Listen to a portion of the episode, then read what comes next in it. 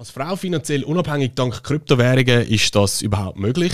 Nach dem Video weißt du, wie du als Frau finanziell unabhängig kannst sein in allen Lebenslagen, wie man das schafft. Und zu dem Thema habe ich einen Gast da. Das ist meine Frau, Co-Founderin auch von der Investment Academy, erfolgreiche Investorin und ähm, du hast ja das Thema aufgebracht. Mhm. Doch bevor wir ins Thema reingehen, was du machst und so weiter, warum das Thema so wichtig ist, wer bist du? Genau, also vielen herzlichen Dank für das Intro. Äh, wie gesagt, ich bin Angela, Co-Founderin der Investment Academy. Ich habe ähm, eine sehr gute Ausbildung geniessen, auch auf universitärer Stufe, habe nachher auch gute Jobs gehabt, gut bezahlte Jobs gehabt, etc. Und äh, also ich habe Wirtschaft studiert und dort ist natürlich das Thema Finanzen auch immer wieder angesprochen worden, aber in diesen jungen Jahren macht man sich ehrlich gesagt halt an mich noch nicht so Sorgen. Nichtsdestotrotz ähm, ja, sind natürlich auch bei mir in der Familie gewisse Sachen auch vorgefallen und ich habe schon ziemlich schnell einfach gewusst, dass ich nie wird von einem Mann finanziell abhängig sein. Okay, dazu später noch mehr. Also vielleicht vorab noch gesagt, wir, wir sind wie gesagt verheiratet und ähm, wir haben ja auch bewusst einen Vertrag aufgesetzt am Anfang. Also in, in, genau. in aller Liebe, wir wissen nie, was passiert, oder? Aber wir haben relativ früh von Anfang an auch wirklich das Thema aufgenommen und gesagt, hey, solange noch alles gut ist, mhm. regeln wir auch alles, also auf, auf, äh, auf unserer Stufe. Und du hast ja dann für dich natürlich logischerweise auch äh, deine, deine Themen mit dem Investieren und so weiter, aber können wir nachher darauf sprechen. Aber wir haben das Thema ja auch ein bisschen gewählt, respektive du hast es auch vorgeschlagen, weil eben du auf der einen Seite gemerkt hast, ja, es ist ein Drang bei dir eigentlich da gewesen, mhm. dass du auch unabhängig bist. Du hast ja gesehen, dass das Thema immer wichtiger wird, mhm. allgemein äh, in dem, ich sage jetzt mal, Privatumfeld mhm. und so weiter. Aber wir sehen das selber auch bei der Investment Academy, dass sich immer viel mehr Frauen bei uns melden, ähm, die auch von den Kryptowährungen profitieren wollen. Mhm. Und ich glaube, jetzt müssen wir da mal so Schritt für Schritt reingehen und das ein bisschen äh, aufgleisen. Ähm, ja, die erste Frage ist überhaupt mal, bist du überhaupt, hast du es geschafft? Bist du finanziell unabhängig? Ja, das kann ich mit gutem Gewissen sagen, dass ich das bin. Ähm, das liegt aber nicht nur an unserem Vertrag oder irgendwie so etwas. Ähm, nein, es ist wirklich darum gegangen, also ich glaube, das Problembewusstsein ist bei mir schon relativ früh gekommen, eben aus ähm, familiären Gründen wo ich mir dort halt dann wirklich haben müssen sagen, ich werde nie von einem, äh, also nie von einem Mann finanziell abhängig sein. Sprich, wenn ich mal will gehen dann will ich können gehen. Oder Holz dann halt, ja, genau. Ähm, und nicht müssen irgendetwas ausharren, weil ähm, ich in einer klassischen Frauenrolle drin stecke etc und einfach die finanziellen Mittel nicht hätte, um mich mal äh, bis zu einem gewissen Grad ähm, über die Runde zu halten. Und äh, das ist schon ziemlich früh klar, gewesen. Darum habe ich auch wirklich immer geschafft. Auch schon während dem Studium habe ich auch immer mein eigenes Geld verdienen. Ähm, obwohl ich auch vom familiären Background her ähm, ziemlich gut äh, immer da gestanden bin und dort auch schon gewisses Kapital herum war, wo ich darüber verfügen äh, dank meinen Eltern.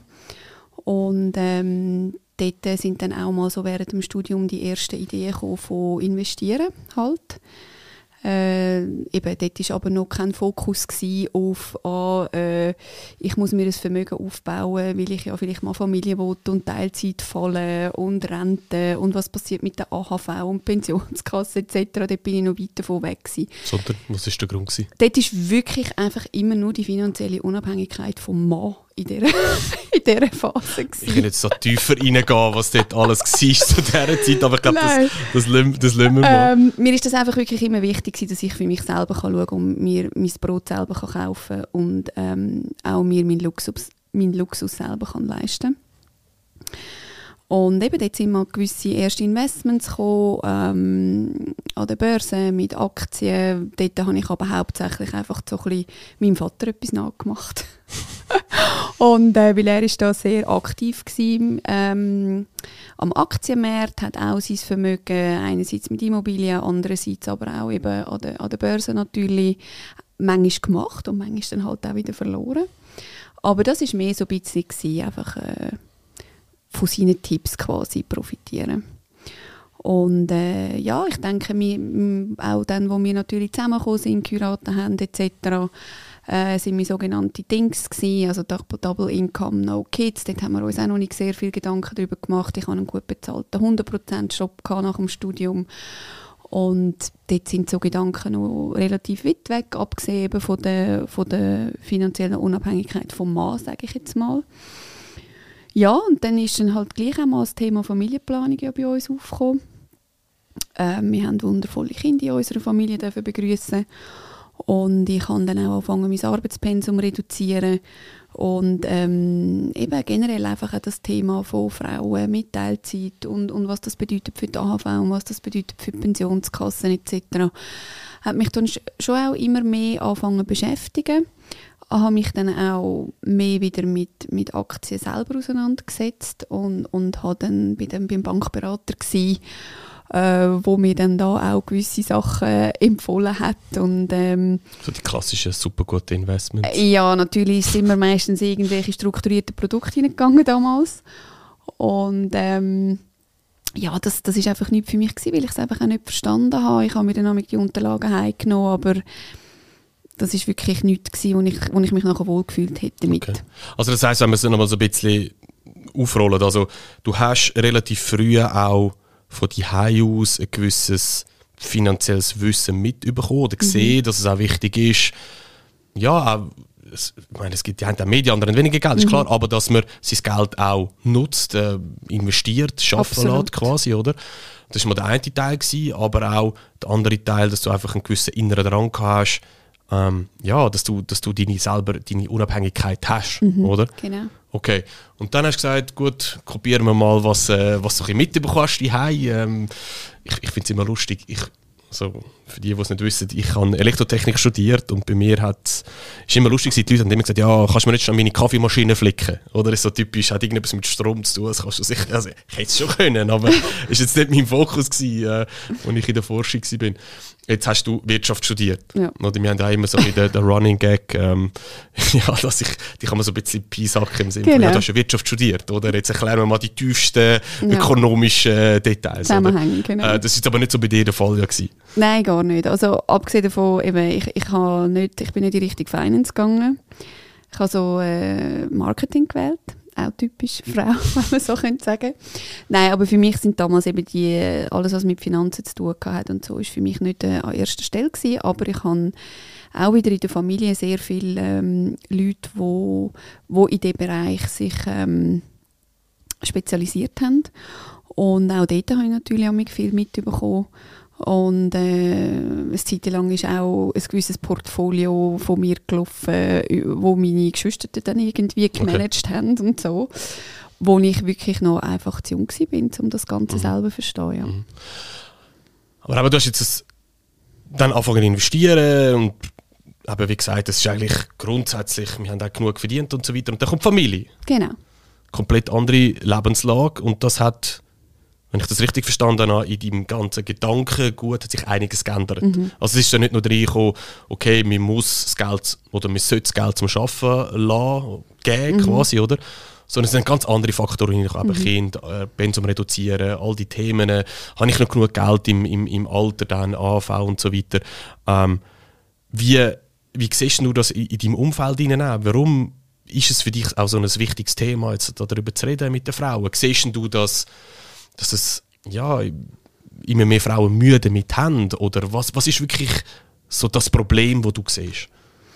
Ja, eben. Also ich denke, es ist wirklich, äh, was ich wirklich häufig einfach auch sehe, ist, dass Frauen, die wirklich auch sich möchten trennen zum Beispiel, halt dort eine gewisse Hemmschwelle haben, was ich auch verstehen kann, weil sie einerseits sich äh, eben in, in einer Teilzeitstelle befinden oder sich vollumfänglich um Kind kümmert haben und andererseits aber auch vor allem, weil sie sich nicht um Finanzen gekümmert haben innerhalb von der Familie und teilweise halt auch ähm, gar nicht wissen, was ist überhaupt da, sage ich jetzt mal, oder? Und darum finde ich es immer wichtig, dass Frauen ihre eigenen Finanzen im Griff haben und, ähm, und sich auch selber um die kümmern und sich auch ein, äh, einen Überblick verschaffen um das, was da ist. Und das andere ist natürlich wirklich auch, ähm, obwohl ich äh, Teilzeit auf ein Teilzeitmodell umgestiegen bin, habe ich eigentlich, würde ich sagen, immer noch relativ gut verdient. Ähm, was fürs aktuelle Leben, also fürs Daily Life sozusagen, immer noch total gut gelangt haben mit unseren beiden Einkommen. Aber eben, es geht um das, was, was kommt nachher, Mhm. Oder? Mhm. Und ähm, für, fürs tägliche Leben und für Ferien und für essen gehen und so ist das alles voll okay. Aber eben, was passiert mit der AHV, was passiert mit der Pensionskasse, was passiert, wenn jetzt dein Einkommen wirklich mal irgendwie würde wegfallen oder so. Mhm. Das sind nachher halt einfach so die Gedanken gewesen, die Mhm. aufgekommen sind, wo ich dann einfach gemerkt habe, okay, es kommt zwar monatlich etwas rein, ähm, und ich meine, ja, wir haben ja auch unsere Kasse in dem Sinn zu einem gewissen Maß zusammengelegt. Ähm, aber es ist einfach nicht das, wo ich könnte sagen mal mit dem kann ich wirklich anstehen und sagen, mit dem wäre ich finanziell Mhm. unabhängig. Mhm. Was hast du denn gemacht? Also was sind, was sind schlussendlich so deine Schritte gewesen, wie du deine Situation anfangen verbessern hast? Aber du hast früher schon gewisse Investments gemacht und so Genau. weiter, so ein mehr, mehr schlecht als recht, sage ich jetzt mal. Ja. ähm, ohne zu verstehen, was du mal so gemacht hast, Ja. oder wie du vorher gesagt hast. Was, was sind denn deine konkreten Schritte? Ähm, also in erster Linie äh, habe ich mich mal eben mehr um, angefangen um Aktien zu kümmern. Was, was kommt für mich wirklich in Frage? Was will für mich stimmen? Wo hätte ich ein gutes Bauchgefühl?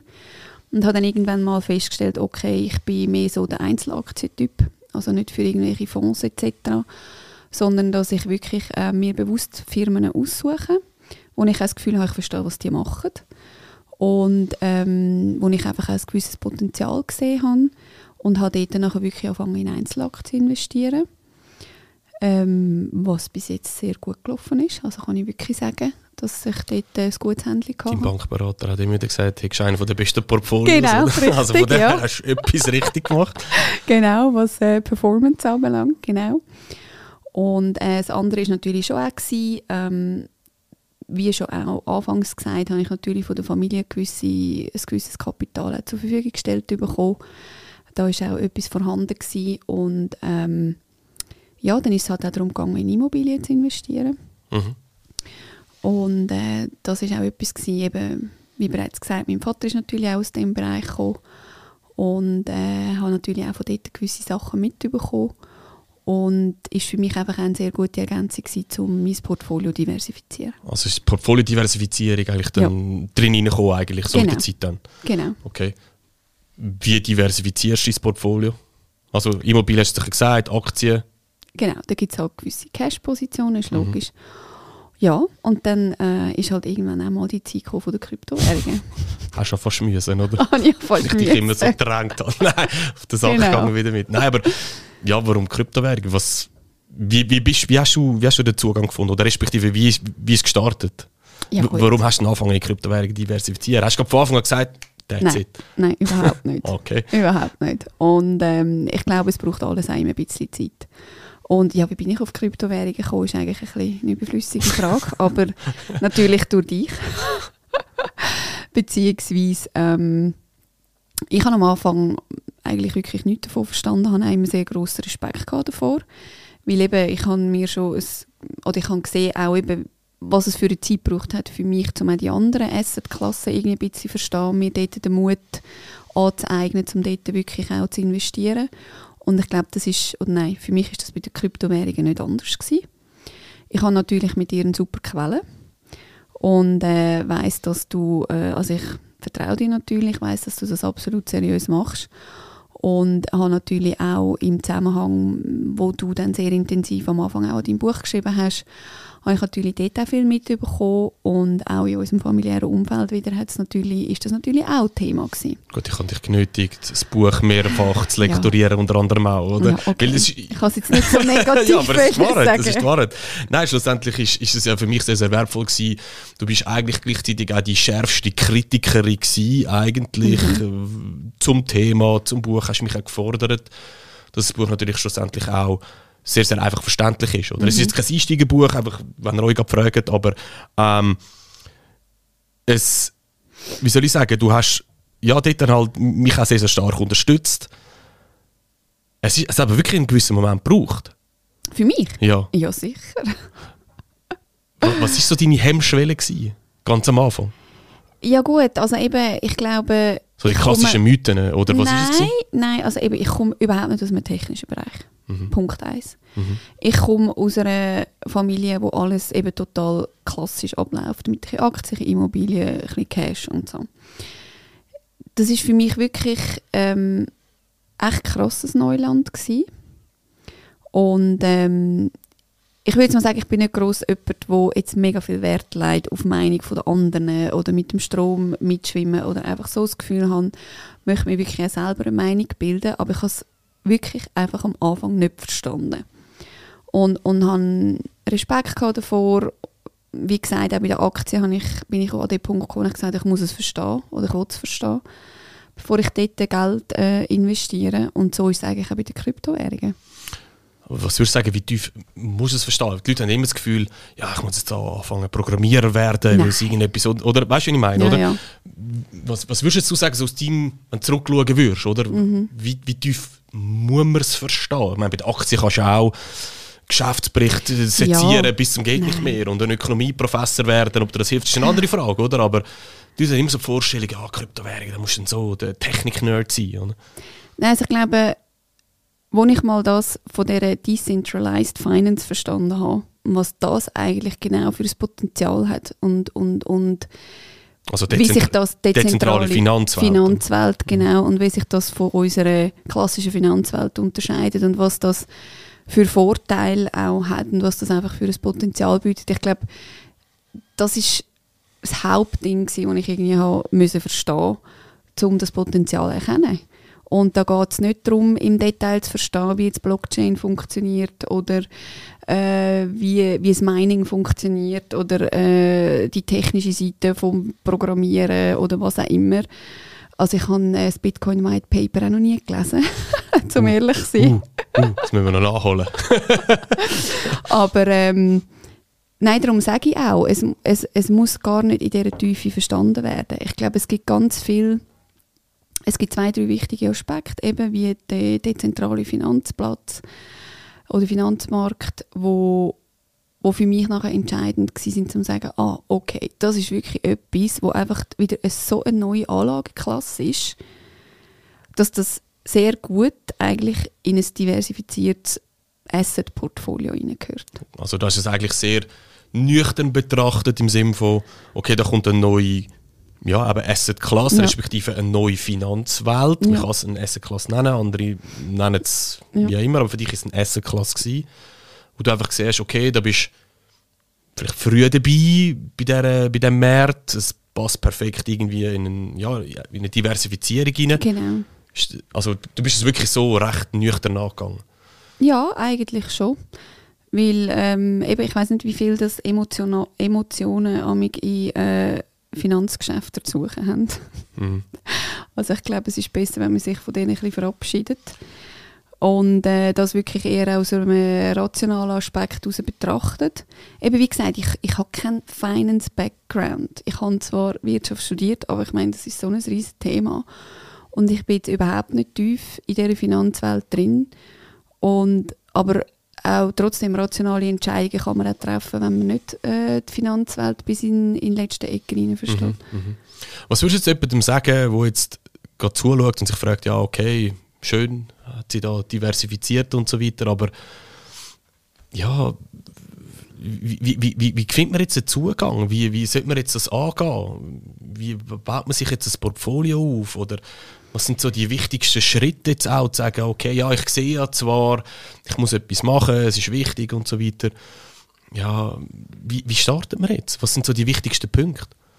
Ja, also eben, ich muss glaube schon nochmal festhalten, ich habe natürlich das Glück gehabt, eben, dass ich gewisses Startkapital zur Verfügung mhm. hatte und deswegen auch han können investieren in verschiedene Assetklassen. Mhm. Und das, ist, das Privileg ist sicher nicht jedem gegeben. Mhm.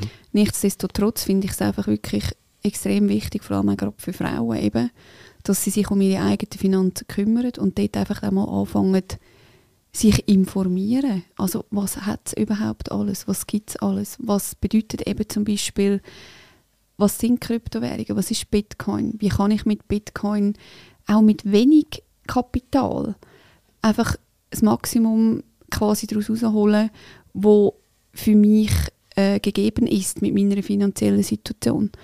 Und halt einfach wirklich sich auch die Gedanken macht, wo will ich stehen in allen Lebenslagen. Wo will ich stehen, wenn es zu einer Trennung kommt? Wo will ich stehen, wenn ich in Pension komme, wenn ich pensioniert werde, etc.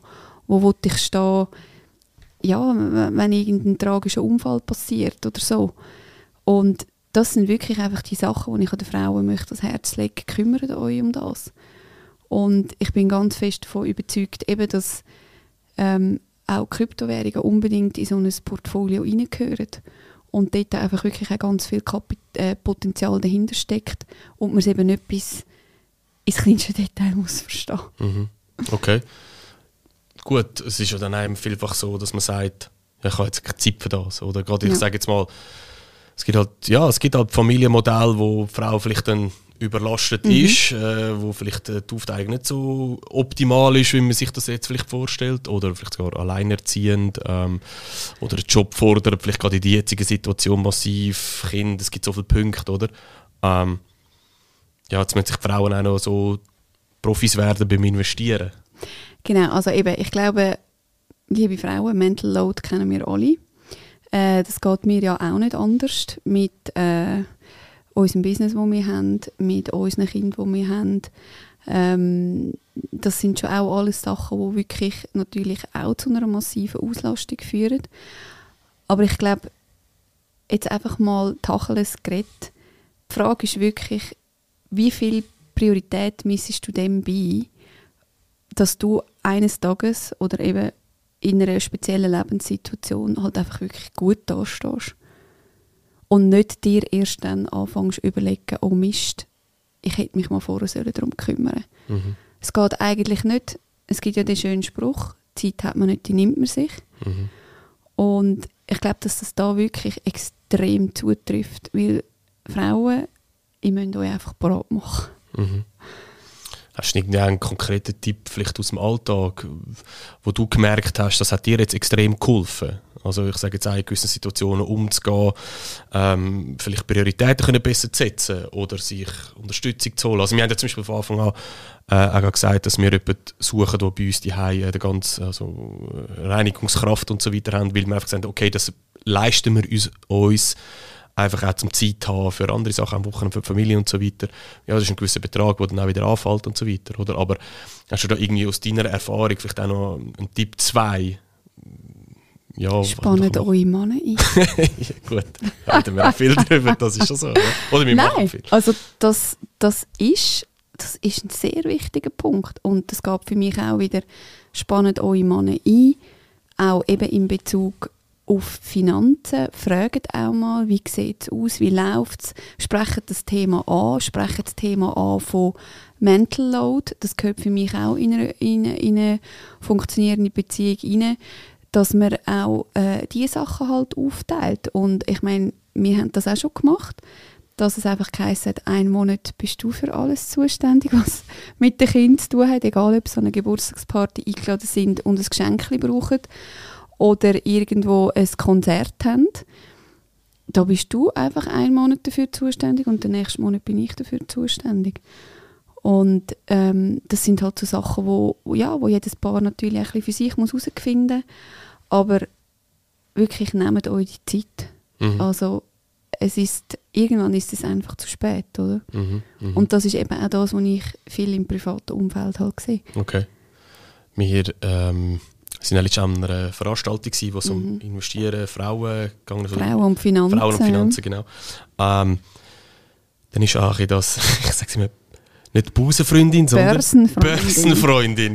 genau, genau. Das, ist, das ist ja der, der Ausdruck, gewesen, oder? Genau, du bist auch meine Börsenfreundin. Ja, ah, schön, gut. ähm, was ist eine Börsenfreundin? Um was geht es was, was ist die Idee dahinter?